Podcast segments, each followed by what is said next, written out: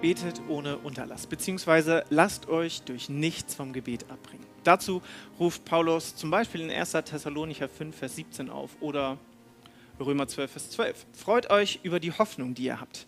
Wenn Nöte kommen, haltet durch. Lasst euch durch nichts vom Gebet abbringen. Gebet? Was ist überhaupt Gebet? Ähm, ich glaube, als erstes würde ich Gebet als Gespräch mit Gott beschreiben. Also ungefähr so, wie wenn ich mich hier mit den Technikern unterhalten würde. Also, hi Tom, hi Dennis. Es ist schön mit euch hier. Aber Gebet ist mehr als das. Gebet ist Beziehung mit Gott. Wir breiten all das vor Gott aus, was in unserem Herzen ist. Und wenn ich an Gebet denke, dann denke ich besonders an einen Satz. Meine Frau Tini war zwei Jahre auf einer Bibelschule und in diesem Trailer über diese Bibelschule wird ein Satz ganz besonders hervorgehoben, nämlich Gebet bewegt den Arm Gottes. Dieser Satz hat sich mir total eingeprägt. Und in den folgenden Minuten möchte ich mir mit euch vier verschiedene Arten von Gebet anschauen. Die Liste ist bei weitem nicht vollständig, denn genauso vielfältig wie Beziehungen sind, ist auch Gebet. Aber ich glaube, das typische Gebet, wenn wir so an Gebet denken, ist wohl die Bitte. Die Bitte, Herr, gib mir. Erste Art. Zum Beispiel, lieber Gott, mach mich fromm, dass ich in den Himmel komme. Oder unser tägliches Brot gib uns heute. Oder einfach, Gott, beschütze mich. Wenn gar nichts mehr geht, dann geht immer noch das Stoßgebet nach oben. Die Bitte an Gott. Und Gott will, dass wir ihn bitten. Zum Beispiel Matthäus 7, Vers 7. Bittet, so wird euch gegeben. Suchet, so werdet ihr finden. Klopft an und es wird euch aufgetan. Teile Gott deine innersten Wünsche mit. Und wenn du nicht so richtig weißt, was deine innersten Wünsche sind, das passiert mir zumindest öfter mal, dann bitte Gott einfach darum, dir deine innersten Wünsche zu zeigen. Jesus fragt in Matthäus 7, 9 dann weiter, oder würde jemand unter euch seinem Kind einen Stein geben, wenn es um Brot bittet? Und jeder sagt natürlich, äh, nein, natürlich nicht. Eben. Deswegen sagt Jesus auch, wie viel mehr wird dann euer Vater im Himmel den Gutes tun, die ihn darum bitten. Wir sind Gottes Kinder und können Gott um alles bitten. Manchmal ist das leicht und manchmal ein echter Kampf. Jakob zum Beispiel, ein Mann am Anfang der Bibel, begegnet Gott face to face. Eine Begegnung in Fleisch und Blut. Und Jakob kämpft. Er lässt Gott nicht gehen. Jakob sagt, ich lass dich nicht gehen, es sei denn, du segnest mich. Und Jakob ist siegreich. Jakob kämpfte, bis Gott ihn segnet. Am Ende hinkt er zwar, weil er so viel gekämpft hat, aber er ist gesegnet. Also bleib dran, bleib mit deinen Bitten hartnäckig, bete ohne Unterlass, denn Gebet bewegt den Arm Gottes. Also was kann das konkret heißen? Ich habe zum Beispiel ein Glas zu Hause, in das ich regelmäßig geschriebene Gebete reinwerfe. Ich versuche mich jeden Abend daran zu erinnern, wofür ich dankbar bin, um mich einfach daran zu freuen, wie Gott mich beschenkt. Aber auf diese weißen Zettel schreibe ich auch, wofür ich Gott bitten möchte, worüber ich mir Sorgen mache. Und lege es in dieses Glas. Und all das, was in diesem Glas ist, darum kümmert Jesus sich. Ganz praktisch. Einfach simpel. Du hast keinen Hokuspokus bei. Du kannst das auch theoretisch jeden Abend einfach für dich sprechen. Für mich macht es das praktischer, handgreiflicher, anfassbar. Zur Bitte gehört aber auch immer Buße. Aus dem Herr, gib mir, wird Herr, vergib mir. Gebet ist Beziehung leben mit Gott. Und schnell passiert es, dass sich Dinge einschleichen, die diese Beziehung stören, die da nicht hingehören. Das, was zwischen dir und Gott steht, das nennt die Bibel Sünde. Und David betet in Psalm 51, Gott, sei mir gnädig nach deiner Güte und tilge meine Sünden nach deiner großen Barmherzigkeit. Das ist Buße. Ich möchte das an einem Beispiel deutlicher machen. Gebet bzw. Bitten ohne Buße ist wie dieser Becher hier. Gott schüttet seinen Segen aus. Reichlich. Aber ihr seht, irgendwie, unser Herz kann diesen Segen nicht halten. In der Bibel sind Bitte und Buße ganz oft miteinander verknüpft. Wenn nun um Heilung gebetet wird, wird oft auch Buße erwähnt. Oder im Vater unser folgt auf das täglich erbetene Brot und vergib uns unsere Schuld. Buße. Genauso betet David in Psalm 51 zum Beispiel weiter, Herr, schaffe in mir, Gott, ein reines Herz und gib mir einen neuen, beständigen Geist. Wenn wir Gott das hinlegen, was uns von ihm trennt, dann kommt Gott mit seinem riesen Putzlappen und wischt alles weg, was da nicht hingehört. Wenn wir Gott um ein neues Herz bitten, dann schenkt er uns ein neues, reines, heiles Herz. Er schenkt uns ein Herz, das ohne Löcher ist. Er kann deine Wunden heil machen, so wie diesen Becher.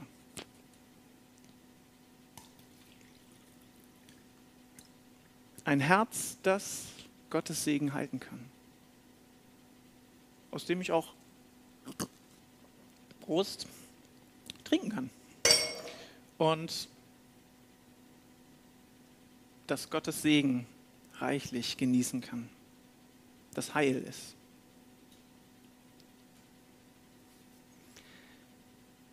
Das Geheimnis von Buße ist zu erkennen, dass Gott aus freier Gnade immer wieder gern gibt.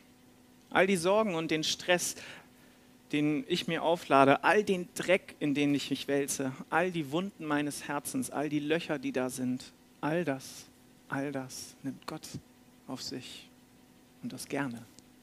Wir dürfen frei sein. Buße, Buße tun heißt frei zu sein. Frei von der Last dieser Welt. Konkret, schreib doch mal zum Beispiel auf, was dich von Gott trennt auf ein Blatt Papier und dann nimm einen Stein, wickle das Papier darum und wirf ihn ins Meer. Denn dorthin, in die Tiefen des Meeres, wirft Gott unsere Sünden, wenn wir Buße tun. Und wenn du gerade kein Meer zur Hand hast, nehme ich, nimm doch einfach ein Feuerzeug und verbrenn den Zettel, denn genauso ist deine Sünde auch verbrannt. Und manchmal, zumindest fehlen mir für Buße die Worte. Und dann nehme ich gerne die Bußgebete aus den Psalmen. Ich habe euch jetzt zum Beispiel Psalm 51 stückweise vorgelesen. In dem Predigtskript findet ihr auch noch ein paar mehr Bußzeilen. Und ein Tipp noch aus meiner Erfahrung: Buße ist auch noch viel wirksamer, wenn eine gute Freundin oder ein guter Freund dabei sind. Denn nachdem man Buße getan hat, können die einem gleich Gottes Gnade direkt live zusprechen, sodass man sofort greifbar hat, die Gnade und Barmherzigkeit. Also bete ohne Unterlass. Zu der Bitte und der Buße gesellt sich nun die Fürbitte. Aus dem Gib mir und vergib mir wird Gib ihnen und vergib ihnen. Wir brauchen Fürbitte. Selbst Paulus, einer der wichtigsten Männer im Neuen Testament, betet fast an jedem Ende seiner Briefe regelmäßig für Fürbitte. Fürbitte ist die Rückendeckung, die wir brauchen. Durch Fürbitte halten wir als Gemeinde zusammen, denn auch Fürbitte bewegt den Arm Gottes. Ganz oft finde ich mich immer wieder da, dass Fürbitte nur einer von vielen Punkten auf meiner To-Do-Liste ist, womöglich noch verknüpft mit einem oh, schlechten Gewissen, weil ich das ja schon länger vor, mich her, vor mir herschiebe. Aber eigentlich ist Fürbitte ein ganz natürlicher Prozess mit einem heilen Herzen. Er passiert ganz automatisch. Er ist wie bei diesem Becher. Gott füllt mit seinem Segen.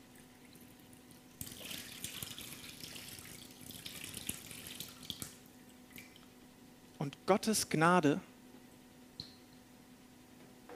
übersprudelt. Sein reicher Segen fließt ganz automatisch durch uns durch. Das ist Fürbitte. Wir sollen wie Bäume sein, in dessen Schatten Menschen zur Ruhe kommen können. Ich zum Beispiel habe vor zwei Wochen endlich mein Examen bestanden. Das war eine ziemlich stressige Zeit ähm, mit vielen Höhen, aber tatsächlich eigentlich, wenn ich ehrlich bin, viel mehr Tiefen. Aber besonders am Ende, als ich extrem viel zu tun hatte, kaum einen Blick für andere Sachen, da habe ich dennoch immer wieder gefühlt, wie mich die Gebete von meinen Geschwistern im Geist getragen haben. Ich habe immer wieder neue Kraft bekommen, weil ich wusste, dass da Geschwister sind, die für mich in Fürbitte einstehen. Das gibt Kraft, das gibt Rückendeckung. Das ist sozusagen, wenn man Transfer jetzt in der Waffenrüstung redet, sozusagen die Pfeile aus, dem, aus der Rückendeckung von unseren Mitstreitern. Und eine konkrete weitere Idee. Ich bete zwar auch gerne allein für andere, aber das Gebet mit anderen zusammen ist noch lebendiger. Da, wo zwei oder drei in meinem Namen zusammen sind, da bin ich mitten unter ihnen, sagt Jesus. Und ruf doch einfach mal jemanden an aus deinen Kontakten oder aus der Gemeinde und verabredet euch zum Beten. Ich nehme da gerne meine Frau als Beispiel. Sie hat mehrere Freundinnen, mit denen sie sich regelmäßig am Telefon zum Beten verabredet.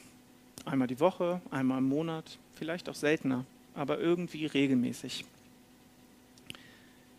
Ich zum Beispiel, ich frage gerne am Ende eines Telefonats, ob wir nicht noch beten wollen. Das ist gleich ein richtig guter Abschluss, auch für so ein Telefonat. Aber auch besonders bei schönem Wetter sind auch Gebetsspaziergänge besonders angenehm, zusammen, zu zweit, zu dritt. Und einfach über das beten, was einem in den Kopf kommt. Vielleicht hat man auch einen bestimmten Anlass. Zum Beispiel in meiner SMD-Zeit sind wir öfter um das Kieler Rotlichtviertel gelaufen und haben gebetet, wie um Jericho, bis die Mauern eingestürzt sind. Leider noch nicht ganz, aber vielleicht ist ja schon tatsächlich was passiert. Also nehmt euch einen Anlass, für den, den ihr einfach auch ganz kurz beten könnt. Man kann sich auch einfach für fünf Minuten verabreden. Online, tatsächlich analog, wie auch immer. Es gibt viele Möglichkeiten, gemeinsam in die Fürbitte zu gehen. Für mich am wertvollsten sind eben diese Zweierschaften. Bete ohne Unterlass. Und zum Schluss kommen wir von der Bitte, der Buße und der Fürbitte zur Hingabe. Aus dem Gib mir wird ein Herr, nimm mich. Vater, in deine Hände befehle ich mein Leben, dein Wille geschehe. Jesus betet im Garten Gethsemane am Ende, kurz vor seiner Kreuzigung, Herr, nicht wie ich will, sondern wie du willst. Hingabe heißt mit jeder Faser seines Herzens sich Gott hinzugeben. In einem meiner Lieblingslieder heißt es, mit jedem Augenblick meines Lebens will ich ein Lobpreis für dich sein. Mein Leben soll ein Wohlklang für Gott sein. Das ganze Leben als Gebet. Ein Leben, das ununterbrochen zu Gott betet. Hingabe heißt nach Galater 2, Vers 20, nicht mehr ich bin es, der lebt, nein, Christus lebt in mir.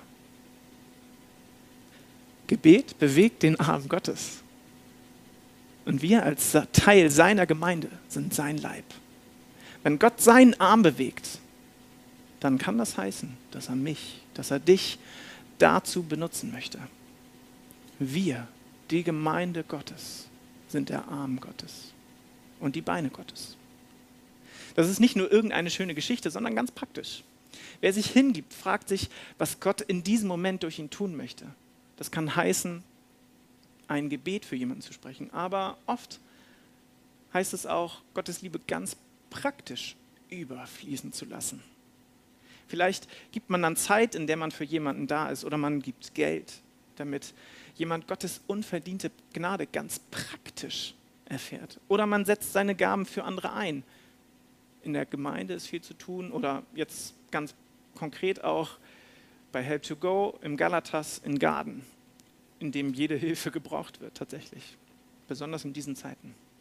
Aber auch ganz einfach im Alltag begegnen uns Menschen, denen Gott sich, hinge hinge denen Gott sich hingegeben hat und denen wir Gottes Hingabe schenken können. Gott hat Sehnsucht nach jedem Einzelnen, nach dir, mir und allen anderen. Und ich habe da so einen konkreten Tipp am Ende vielleicht. Ich habe ein Herzensgebet. Das heißt, oft, wenn ich einen kurzen freien Moment habe, also ich warte zum Beispiel auf etwas, dann bete ich mein Herzensgebet. Mein Herzensgebet heißt, Jesus Christus, erbarme dich. Bei jedem Ausatmen, Jesus Christus. Bei jedem Einatmen, erbarme dich. Du kannst einen ganz anderen Satz nehmen. Fürchte dich nicht, ich habe dich erlöst. Welcher Satz dir auch immer lieb ist. Aber es erinnert mich auf jeden Fall daran, dass jeder Atemzug meines Lebens Jesus gehört. Hashtag Hingabe. Man kann natürlich auch eben einen ganz anderen Satz nehmen oder wenn du die Gabe hast, in Sprachen zu beten, auch in jeder Pause einfach in Sprachen beten. Eben ohne Unterlass. Mit jedem Atemzug. Jesus. In jedem Fall gilt, Gebet ist eben kein simpler To-Do-Punkt auf irgendeiner Liste. Gebet ist ein Lebensstil. Lass dich nicht vom Gebet abbringen.